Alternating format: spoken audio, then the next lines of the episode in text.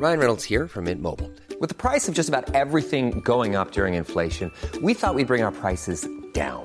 So to help us, we brought in a reverse auctioneer, which is apparently a thing.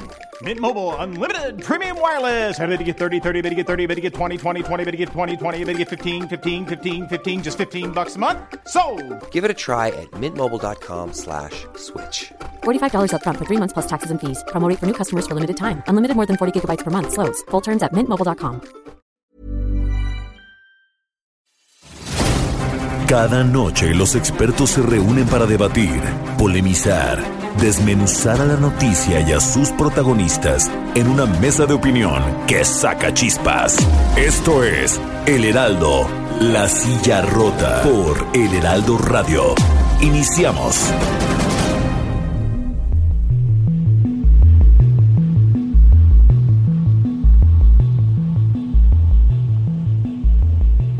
Muy buenas noches, bienvenidas, bienvenidos a esta mesa de opinión del Heraldo de México, La Silla Rota.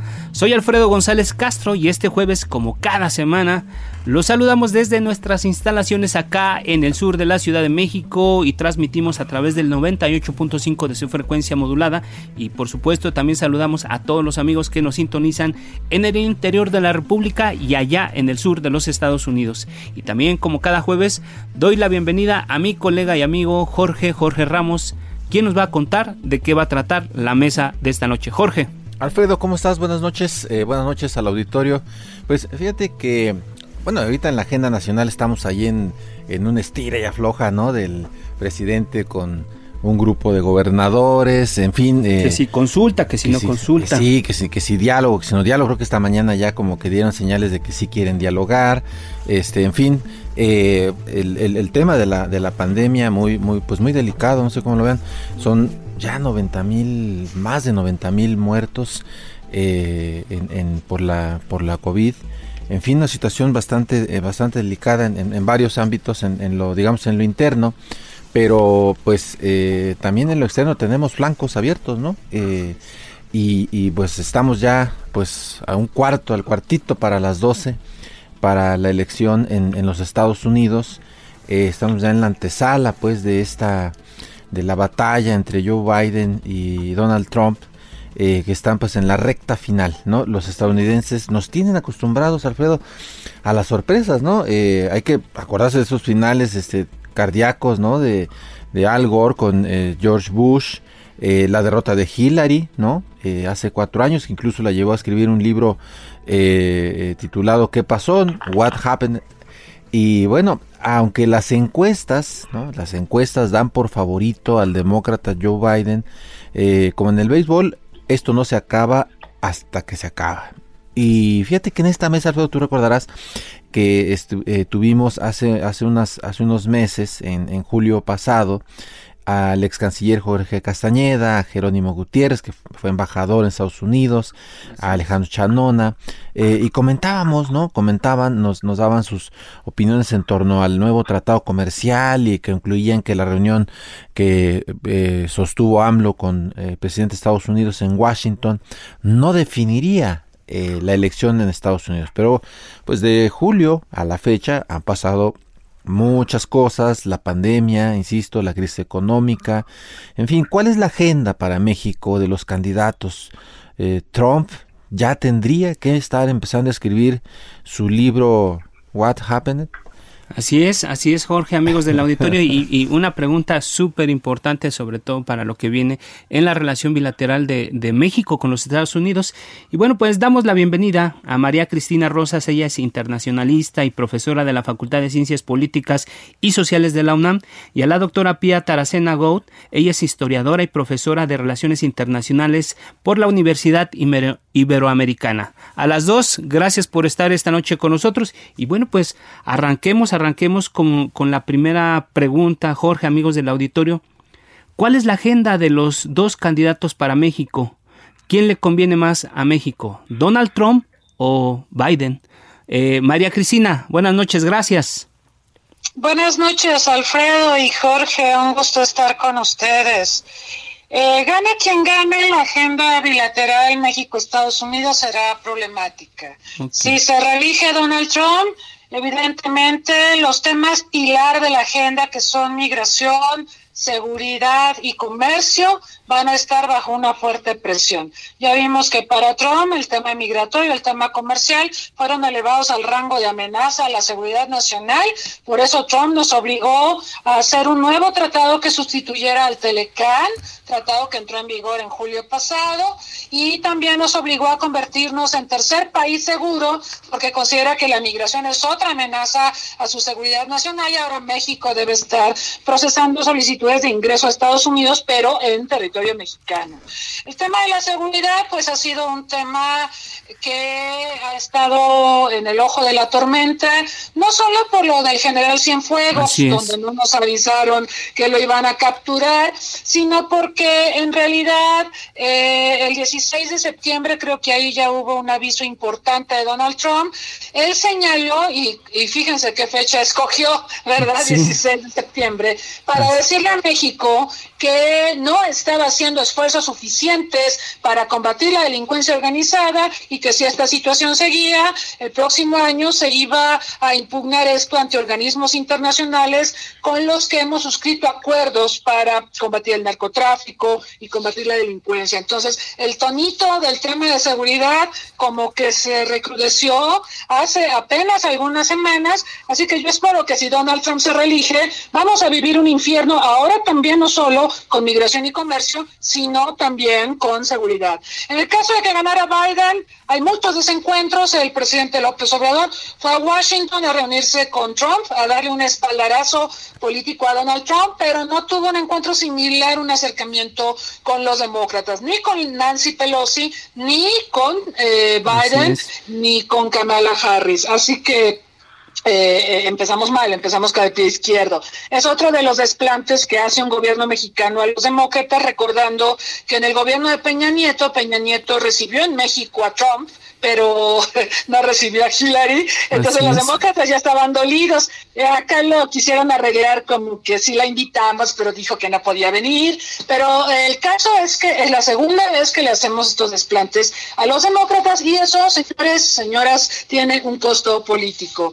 Eh, con Biden se nos viene una pesadilla con el TEMEC, por los temas laboral, recordando que los demócratas están muy vinculados a sindicatos. Se nos viene una pesadilla con el tema ambiental, porque Kamala Harris, la actual compañera de fórmula de Biden y posible vicepresidenta, votó en contra del TEMEC en el Congreso de Estados Unidos, justamente porque considera que las disposiciones ambientales son lesivas para Estados Unidos y para el medio ambiente.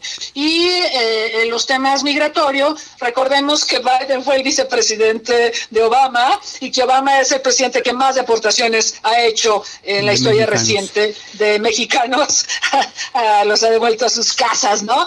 Eh, entonces, y en el tema de seguridad, pues Kamala Harris, recordando que como legisladora allá en California, procesó a muchos, muchas ramificaciones de cárteles mexicanos que operan en California. Entonces, sí se nos viene una pesadilla en la relación bilateral.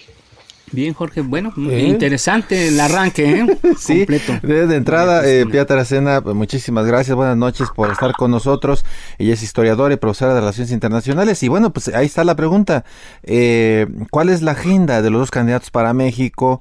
¿Y quién nos conviene más, Trump o Biden? Ya nos decía ahorita María Cristina que este, pues realmente con uno o con otro nos espera un infierno, una pesadilla. O sea que vayamos sacando el casco, doctora. Sí, hola, buenas noches. Hola, Cristina, Jorge y Alfredo. Qué gusto estar con ustedes y con el auditorio.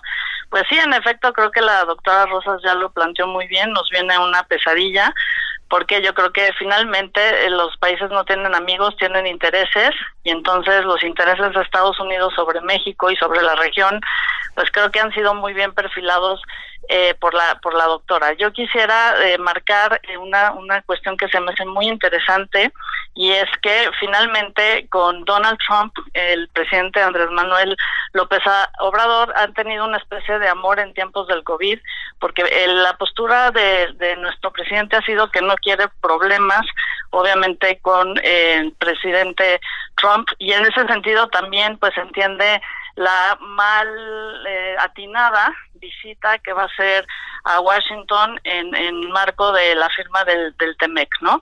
Entonces, en ese sentido, eso eleva el costo muy alto para reconstruir las relaciones si es que ganara el Partido Demócrata la Casa Blanca. Eh, aunque creo que a nivel de la Embajada de México, yo creo que entonces eh, va a tener que eh, la embajadora Marta Bárcena eh, aprovechar esos puentes que siempre se dice que han construido con el Congreso, sobre todo con los demócratas, y creo que se puede abonar a lograr un, que va a ser necesario un acercamiento, obviamente, entre el, el vicepresidente Joe Biden y el presidente Andrés Manuel López Obrador.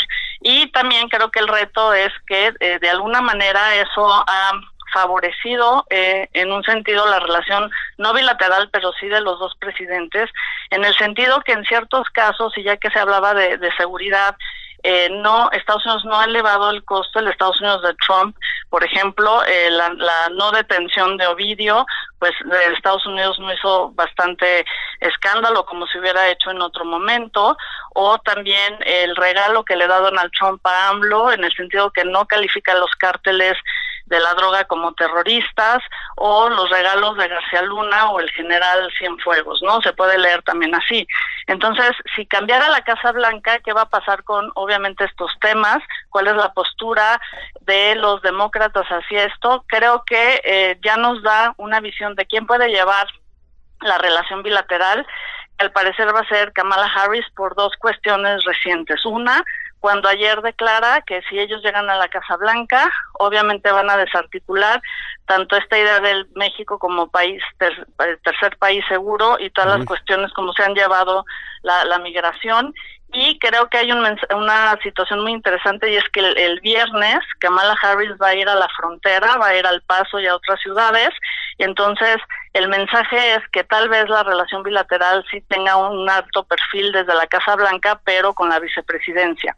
Eh, no me preocupa en un sentido eh, este mucho, bueno, si hay este desaire obviamente con el Partido Demócrata, pero también creo que Joe Biden como vicepresidente sí tuvo un pulso muy claro de lo que era la región de América Latina y de México y entonces no es que sea un desconocido, sobre los problemas que suceden en, en, nuestro país y en la región. Y entonces, bueno, creo que eso sí pone a, al, al gobierno de México en un dilema porque se ha centrado, por ejemplo, toda su política de seguridad en desplegar estos 25 mil soldados eh, a la, de la Guardia Nacional a la frontera sur para detener la migración, eso va a tener que cambiar. De hecho, eh, Donald Trump también dijo, creo que hoy en la mañana o ayer en la noche, que si ganaban los demócratas iba a haber una oleada de migración este ilegal hacia Estados Unidos justo respondiendo a esto que había dicho eh, la, la Kamala, Harris, Kamala, Harris, ¿no? Entonces es, es muy interesante. Eh, en ese sentido yo creo que eh, empezando con lo que dije que los países no tienen amigos sino que tienen intereses, pues en realidad no es que te convenga uno u otro, es que tienes que trabajar sobre los puntos de la agenda de acuerdo a lo que aquí sí en una relación totalmente asimétrica Estados Unidos te ponga sobre la mesa y entonces creo que sí hay un reto muy fuerte para el actual gobierno. Muy bien, doctora Taracena. Y bueno, eh, Jorge, amigos del auditorio, en, en julio estuvo el presidente López Obrador en Washington para el banderazo del TEMEC y hubo muchas voces que debatieron públicamente el tema. Aquí con nosotros el ex canciller Jorge Castañeda dijo lo siguiente. Vamos a escucharlo y regresamos. Creo que es un, es un error muy grave de parte de López Obrador. Lo dije desde que empezaron las salieron las primeras versiones al respecto hace más de un mes. Es un error eh, porque es innecesaria la visita en este momento si es indispensable, pues ¿por qué no se ha hecho a lo largo de los últimos dos años desde que López Obrador es presidente electo?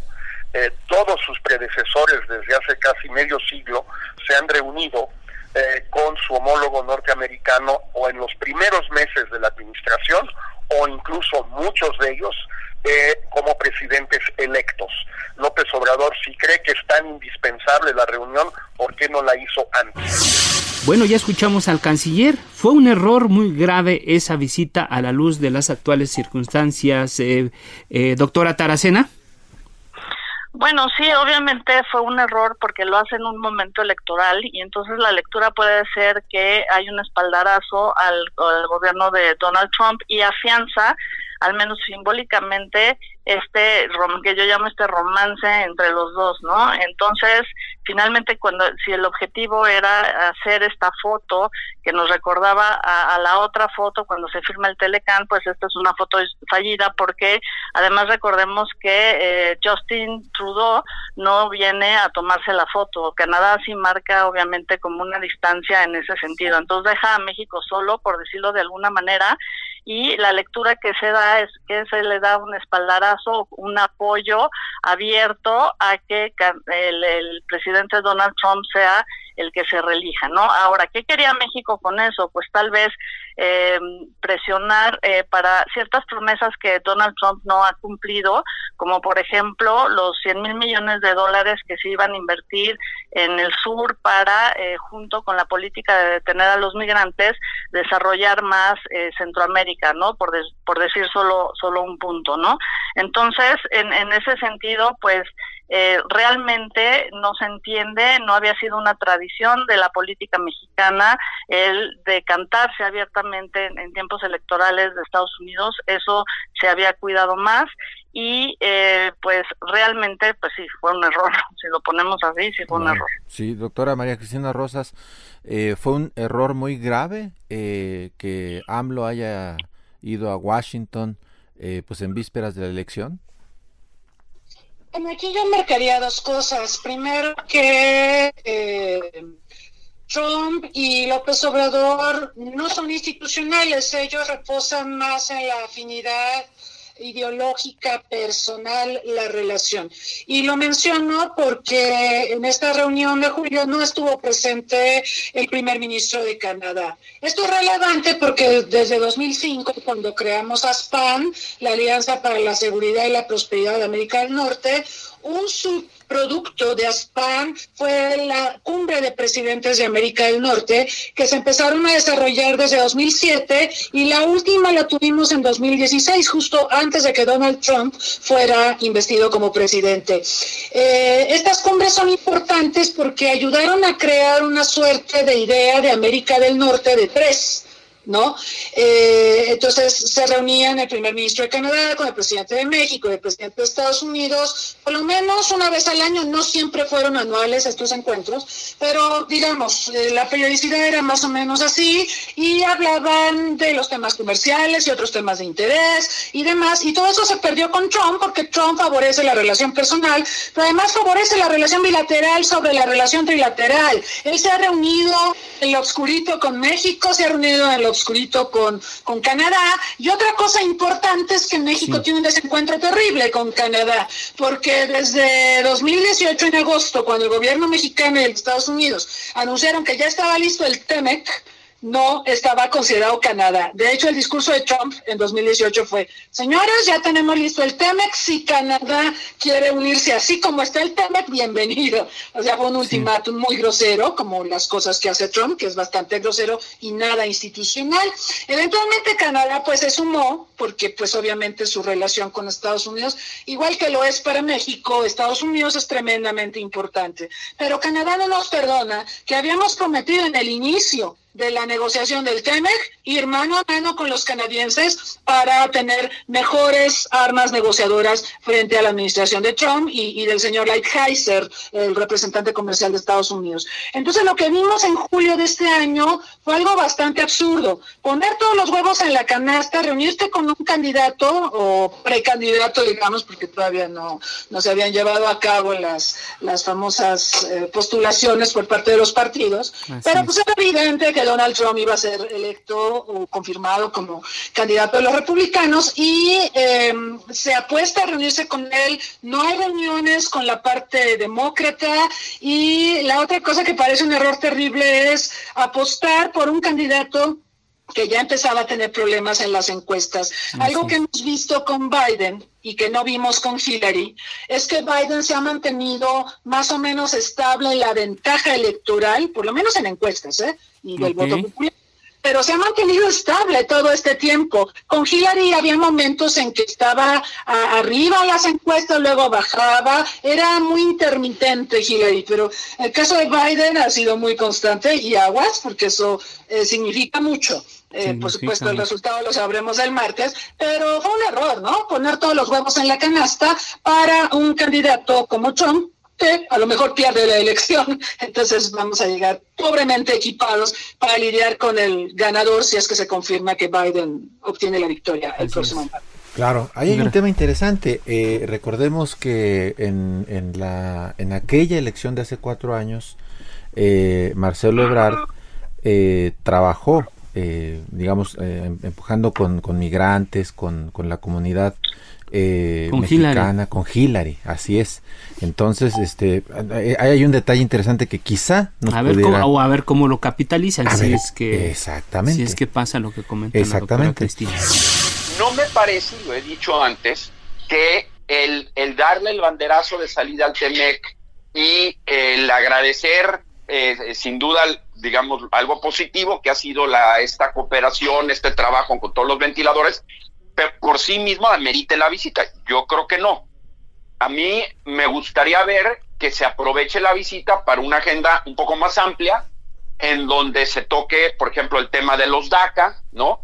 Este, se, se, creo que México, por la cooperación que ha tenido con la administración Trump los últimos tres años, si se quiere, en materia migratoria, eh, sobre todo lo que respecta el fenómeno migratorio de Centroamérica hacia Estados Unidos, pues están posibilidades de pedir un trato, a mi juicio, diferenciado en todo lo que se está haciendo en materia migratoria. Hace poco el secretario de Estado, bueno, el presidente sacó una orden de ejecutiva limitando una serie de visas y todo, me parece, y, y, y, la propia orden da la posibilidad de exentuar a países en función del interés nacional de los Estados Unidos pues me parece que hay un argumento a hacer, decir, oye, yo estoy trabajando contigo en el tema de Centroamérica, eh, en lograr la mejor gestión posible de este fenómeno migratorio, pues está en tu interés que tengamos que, para México hay otro trato de migración. Jorge es experto en eso porque hizo el esfuerzo más acabado que ha habido en los últimos pues, 20 años para lograr algo así en materia migratoria creo que es importante que también que se toque el tema del clima de inversión en México. Creo, y, y, yo respeto muchísimo el esfuerzo que se hizo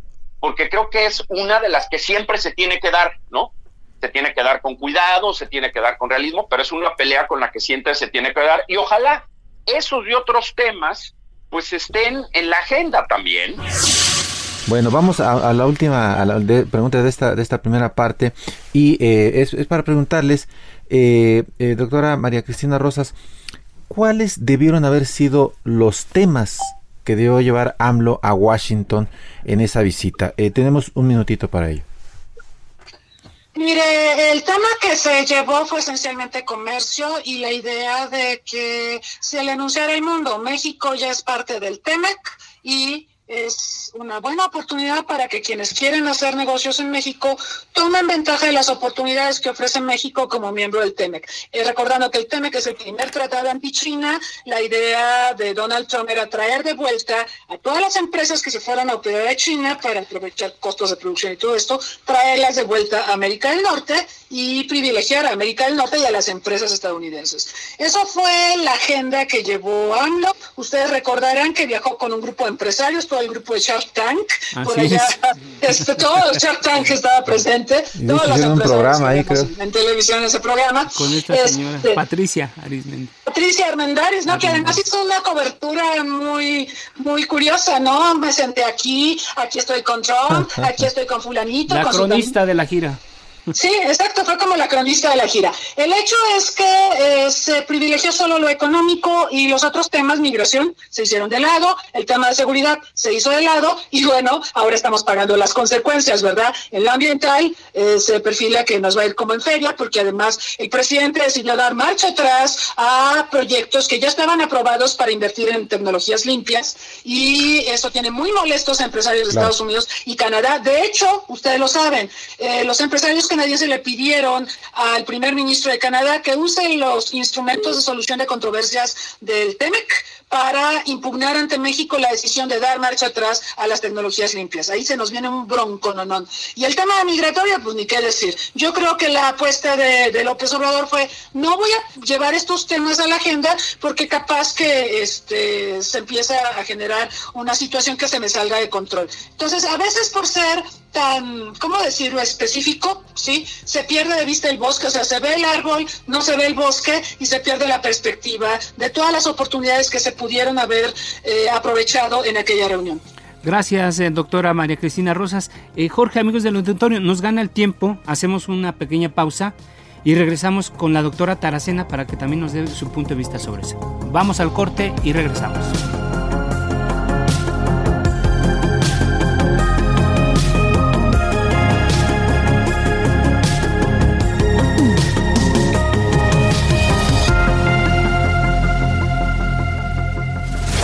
Esto es Mesa de Opinión, La Silla Rota. La polémica y el debate continúan después del corte.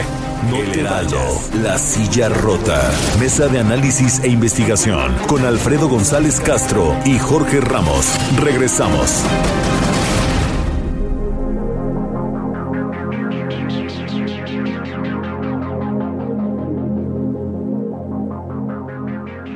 Bien, pues les comentamos, les reiteramos que estamos transmitiendo por el 98.5 de su frecuencia modulada desde nuestras instalaciones acá en el sur de la Ciudad de México. Y bueno, también saludamos a todos los amigos que nos sintonizan en provincia, Jorge, amigos del auditorio, en Guanajuato, en Tijuana, en Ciudad Acuña, allá en el sur de los Estados Unidos. Y bueno, nos quedamos antes del corte, Jorge, con un tema muy, muy, muy importante que importante que tiene que ver con esta situación y muy específico cómo se perfila la agenda en la relación con los Estados Unidos a partir de las elecciones. Así es, sí, y, nos quedamos en, el corte eh, para que la doctora Pia Taracena, quien es historiadora y profesora de Relaciones Internacionales de la Universidad Iberoamericana, que nos eh, platicara acerca de cuáles debieron haber sido los temas que, eh, que debió llevar López Obrador a Washington y que no llevamos. Bueno, sí, los temas obviamente se tenían que haber centrado en los puntos de la agenda que Donald Trump había manejado desde la campaña, quizá aprovechar esa visita obviamente para hacer alguna especie como de protesta, porque hay que recordar que Donald Trump llegó a la Casa Blanca en mucho por ese discurso xenofóbico que usa México como una piñata política, ¿no? Entonces, creo que en ese sentido, pues ya que fuiste en tiempos electorales y parece que le diste el espaldarazo al, al presidente Trump, tal vez sí manejar de alguna otra manera el aprovechamiento para poner este algún tipo de quejas sobre las cuestiones del muro y sobre todo la cuestión creo que más delicada de la agenda hoy por hoy es la de la migración. Entonces, quizá también debieron de haber llevado, México debe de presionar a Estados Unidos eh, eh, sobre las deportaciones, se debe de tratar de influir para que se cambie, obviamente, esa, esa política que es muy vieja, no es nada más desde Obama, obviamente hay deportaciones desde la década de los 30, más o menos por ahí, y entonces eh, sí decir que, pues esa política no está de acuerdo con eh, las visiones de migración que pudiera tener el, el país, ¿no? Y sobre todo también... Eh, es un, es un tema muy delicado porque eh, si, si vemos un dato muy interesante, Donald Trump ha dado un giro de muy interesante en la política migratoria estadounidense, la ha redefinido desde su llegada a la Casa Blanca y ha tenido como más de 400 acciones ejecutivas alrededor del tema de la migración y obviamente este esto va a repercutir muchísimo con las cosas que los eh, demócratas puedan hacer, ¿no? Y entonces, bueno, yo también hubiera puesto una protesta en el gran tema que salió en el último debate de la situación de los niños migrantes en, en la frontera, ¿no? Entonces, yo si hubiera acompañado esas dos acciones de, ok, vengo, firmo el TME, que es algo que ya llegamos a un acuerdo, fue eh, asimétrico porque Estados Unidos lo hace desde lo bilateral, poniendo los temas que más le conviene a Estados Unidos, pero entonces tú me tienes que escuchar por lo menos en mis quejas, y lo pongo entre comillas, sobre la forma en que estás llevando obviamente la, la migración, ¿no? Creo que ese es uno de los temas muy importantes que debieron de haber puesto sobre la mesa.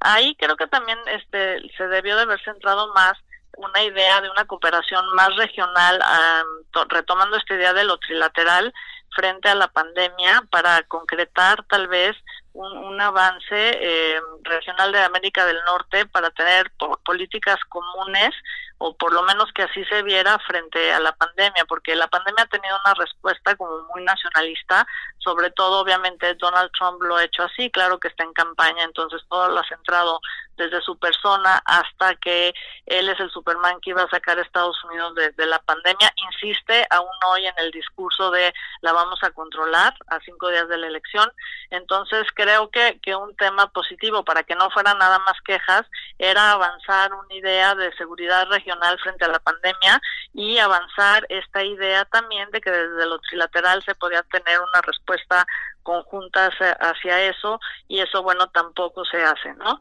Y entonces bueno creo que sí había muchos temas que México podía llevar.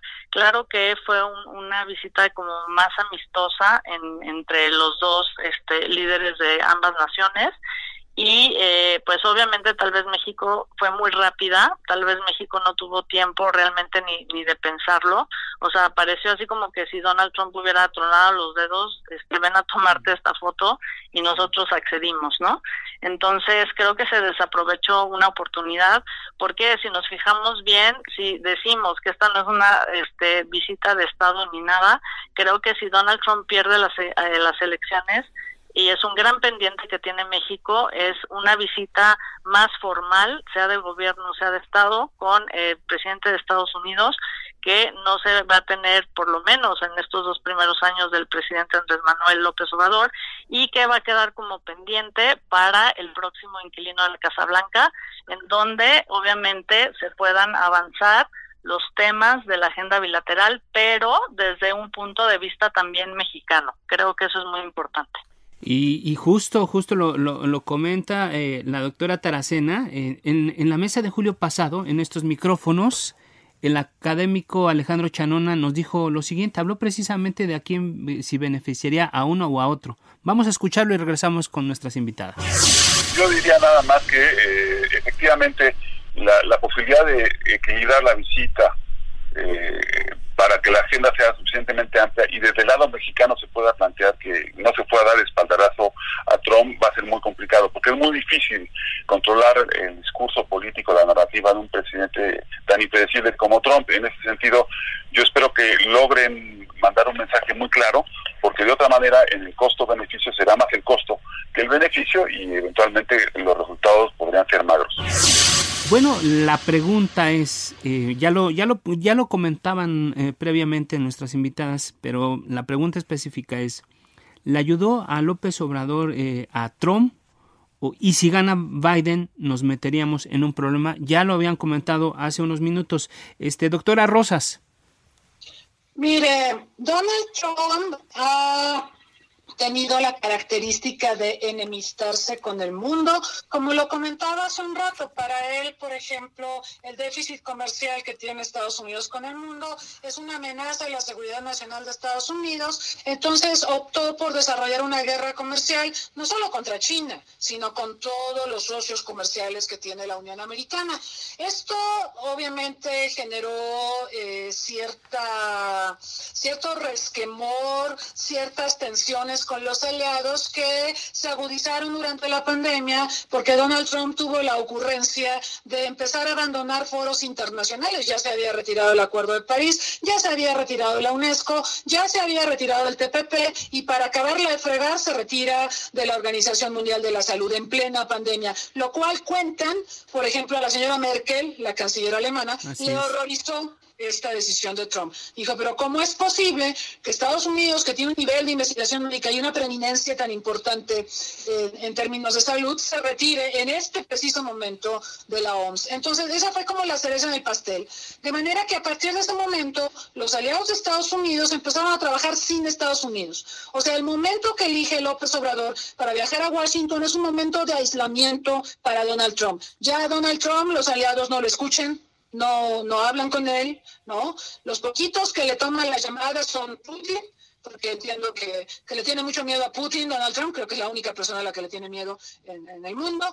Eh, le toma las llamadas al presidente de Brasil, Bolsonaro, y por supuesto López Obrador. Pero se quedó sin amigos, se quedó sin aliados. Y eh, eh, la visita de López Obrador sí es un espaldarazo a un Donald Trump aislado e incapaz de generar consensos internacionales. Entonces, eh, esto hace ver muy mal a México. Digo, afortunadamente en la pandemia México se ha tomado buenas decisiones, por ejemplo, esa resolución en abril en Naciones Unidas para promover la cooperación internacional y el acceso a vacunas y tratamientos y, e instrumental médico. Eso está muy padre, ya estamos en el Consejo de Seguridad, eso también es un logro de la diplomacia mexicana, pero en lo que, se, en lo que toca a relaciones políticas con Estados Unidos, creo que es un error tremendo que a México le costó, y esto sí hay que decirlo con todas sus letras, a México le costó que Jesús Seade no fuera electo como titular de la Organización Mundial de Comercio porque todo el mundo vio tan plegado hacia de, a Estados Unidos y lo vio como el candidato de Trump, y el mundo no quiere oír hablar de Trump, no quiere negociar con Trump, no quiere recibir nada que tenga que ver con Donald Trump. Así que eso nos costó, entre otras cosas.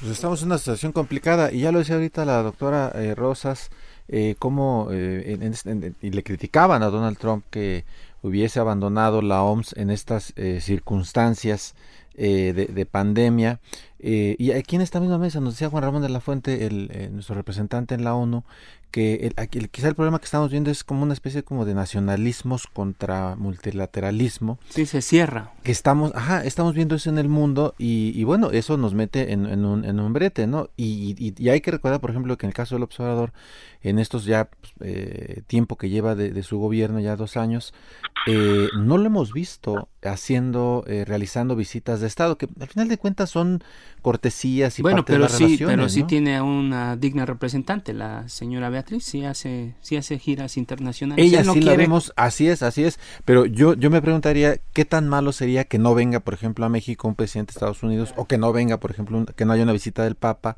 a México, lo que ello implica, pues, en términos, este, eh, digamos, de las relaciones internacionales. Pero bueno, vamos con la doctora Pia de Aracena y preguntarle, este, le, hicimos un favor a Trump visitando eh, eh, Estados Unidos por parte de, de, de, del observador, digamos, en votos. Bueno, yo creo que no. Yo creo que eh, obviamente si esa era la apuesta que realmente lo, lo dudo, este, por supuesto que no le hemos hecho ningún favor porque además la lógica de la comunidad latina y de los mexicanos en esa comunidad es otra, ¿no? Este, desgraciadamente, pues la, la tendencia de, de la comunidad latina es la, abstención, usualmente lo que, aunque ha crecido mucho la, la participación y ahorita hay muchos movimientos para este, enseñar a la gente que es muy importante que salgan a votar, pero en realidad este ni tienen mucha participación política y solo como cuatro senadores de origen latino en el en el Congreso y tampoco es que sean muy eh, muy un grupo muy emocionado para para votar, ¿no? Por ejemplo, Donald Trump obtuvo el 28% solamente del voto latino del resto de los de los votos, ¿no? Creo que eso está está creciendo pero esa fórmula del espaldarazo frente a la comunidad latina tampoco funciona porque creo que estas eh, medidas que ha tomado el pueblo, el gobierno de México sobre migración, ya decíamos la Guardia Nacional, o esta situación que se presenta en, en, ser un país este tercero, eh, obviamente no ha gustado mucho a, la migración, a, a, los latinos, a los mexicanos en Estados Unidos, ¿no? ¿Por qué? Porque ha afectado seguramente a, familiares, entonces no ven no hay no ven un gobierno mexicano como muy cercano a la comunidad de alguna manera y entonces realmente este además de que tradicionalmente si cuando votan los mexicanos pues votan por el o han votado por el Partido Demócrata. Entonces, realmente, con todos estos factores, que solo el 28% votó por Trump, que hay estas medidas en, en México que no son muy tradicionales mexicanas, eh, y sobre todo esta visita dando el espaldarazo a un presidente que no es del partido que ellos tradicionalmente votan, pues obviamente eh, esos 32 millones de latinos que al parecer van a votar, entre los cuales hay un grupo eh, considerable de mexicanos, no parece estar haciendo obviamente esa ecuación, ¿no? Entonces yo creo que en realidad, este, yo yo sí creo sinceramente que no eh, se, la visita no se hace para pescar votos eh, para Trump, ¿no? Y creo que ahí también el gobierno de México tiene que hacer mucho más trabajo con las comunidades mexicanas de acercamiento, pero para eso tendría que tener también una visión de la migración en nuestro territorio distinta a la que se tiene ahora. Entonces, realmente yo creo que no lo ayudó. Gracias, doctora Taracena. Pues ya llegamos a la recta final de, este bloque, eh, Jorge, amigos del auditorio. Y bueno, pues para redondear, para redondear, este, le pediría yo a la doctora eh, eh, Rosas que nos hiciera ya un balance. Y la pregunta sería, ¿qué nos espera a los mexicanos después del 3 de noviembre, de la próxima semana, una vez que pasen las elecciones de los Estados Unidos? Un minuto, doctora Rosas, por favor.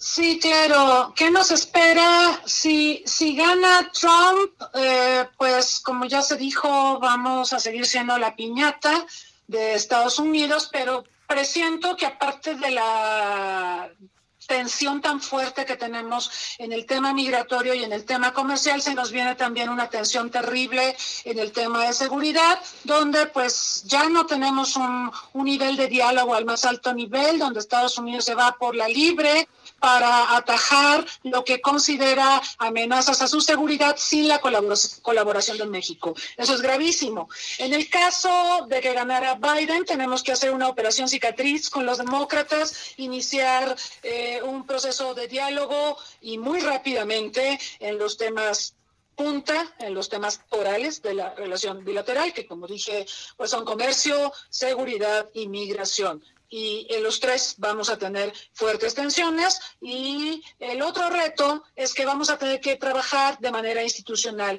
porque Joe Biden es una persona institucional a diferencia de Trump. Eh, Biden no hace tweets, bueno, sí hace algunos, pero no no no es alguien que eh, busque desarrollar relaciones personales. Biden es alguien institucional, eso le va a costar un tremendo trabajo a López Obrador. Eso sin mencionar que ideológicamente no hay afinidad entre ellos. Yo siento que ideológicamente López Obrador y Trump son muy afines.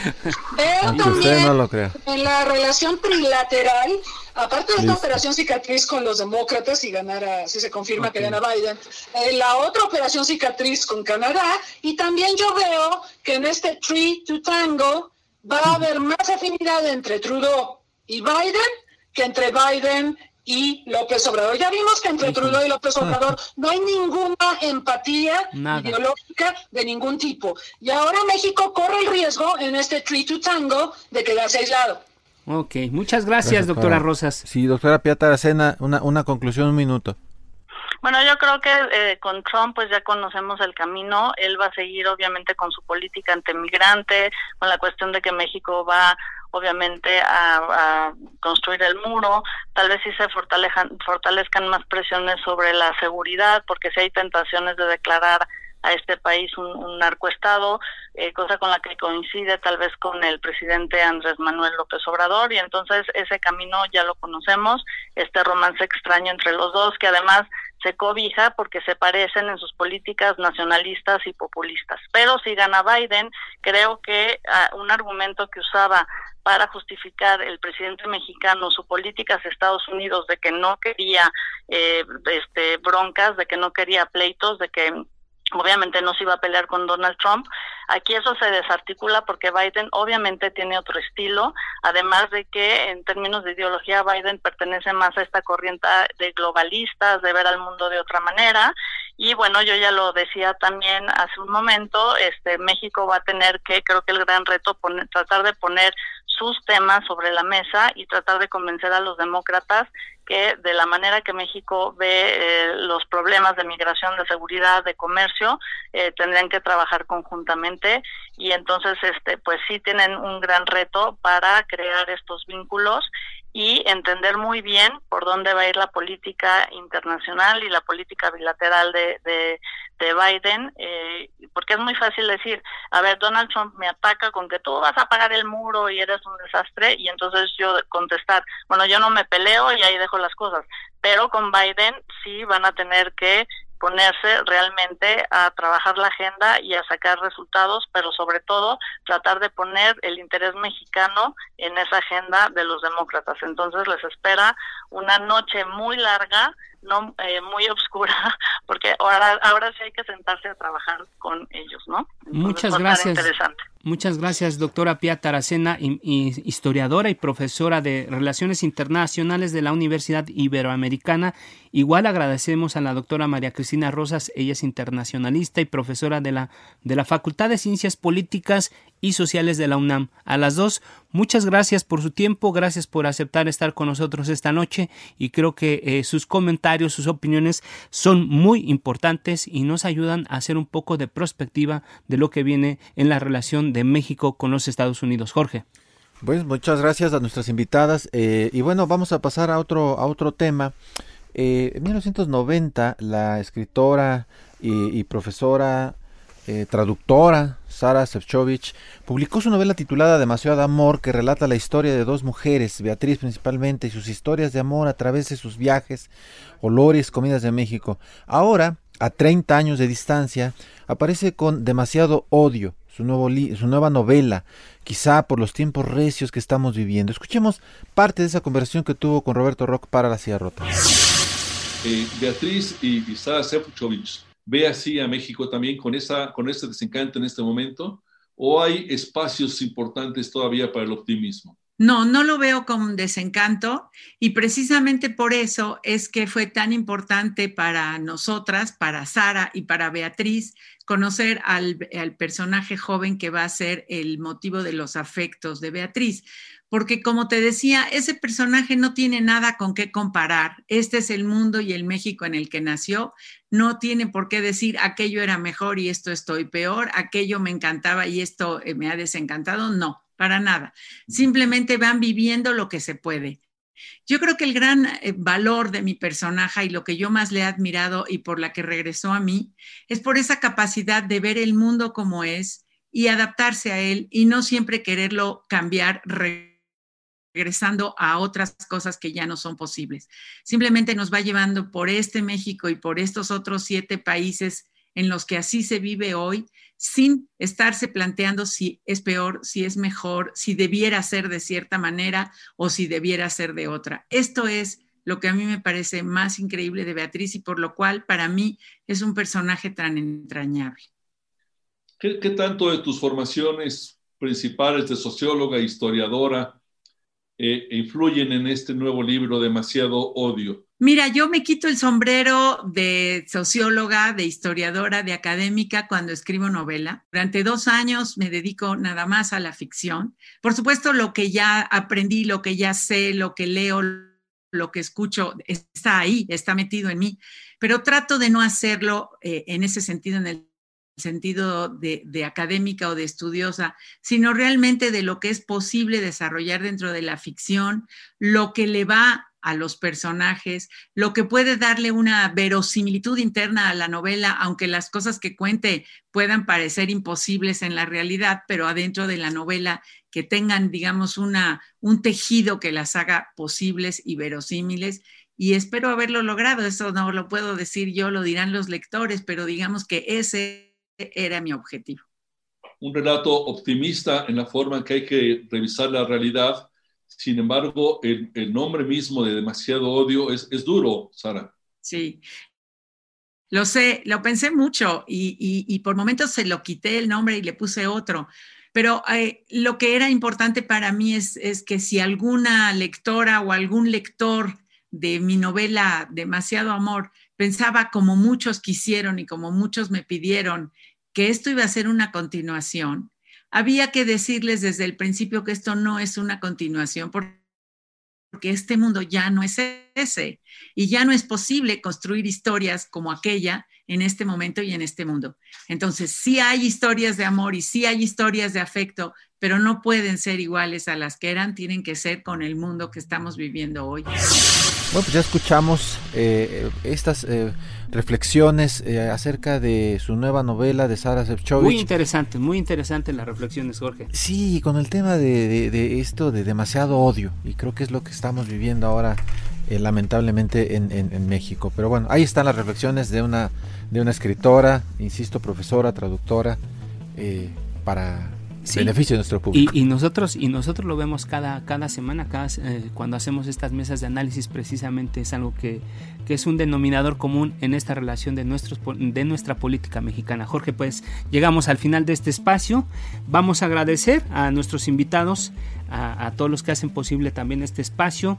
Eh, y los invitamos a que nos, nos sigan el próximo jueves a esta hora en este espacio y bueno, no nos vamos sin antes agradecer a Isaías, Robles y también el martes a las 10 de la noche en la mesa de opinión de A Fuego Lento y bueno, agradecemos a Isaías Robles que es el responsable de la información, a Orlando Oliveros en la producción y a Jorge Aguilar en los controles técnicos.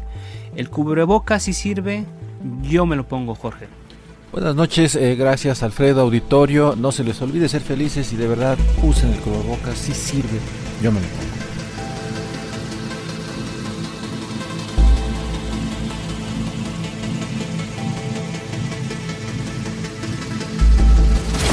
La polémica por hoy ha terminado. Te espera el próximo jueves para que, junto con los expertos, analicemos la noticia y a sus protagonistas.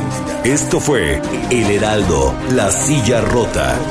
Por El Heraldo Radio, con la H que sí suena. Hasta entonces.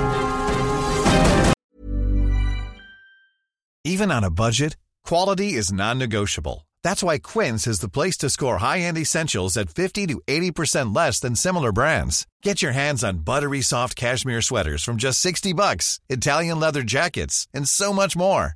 And the best part about Quince, they exclusively partner with factories committed to safe, ethical, and responsible manufacturing. Elevate your style without the elevated price tag with Quince. Go to quince.com slash upgrade for free shipping and 365-day returns.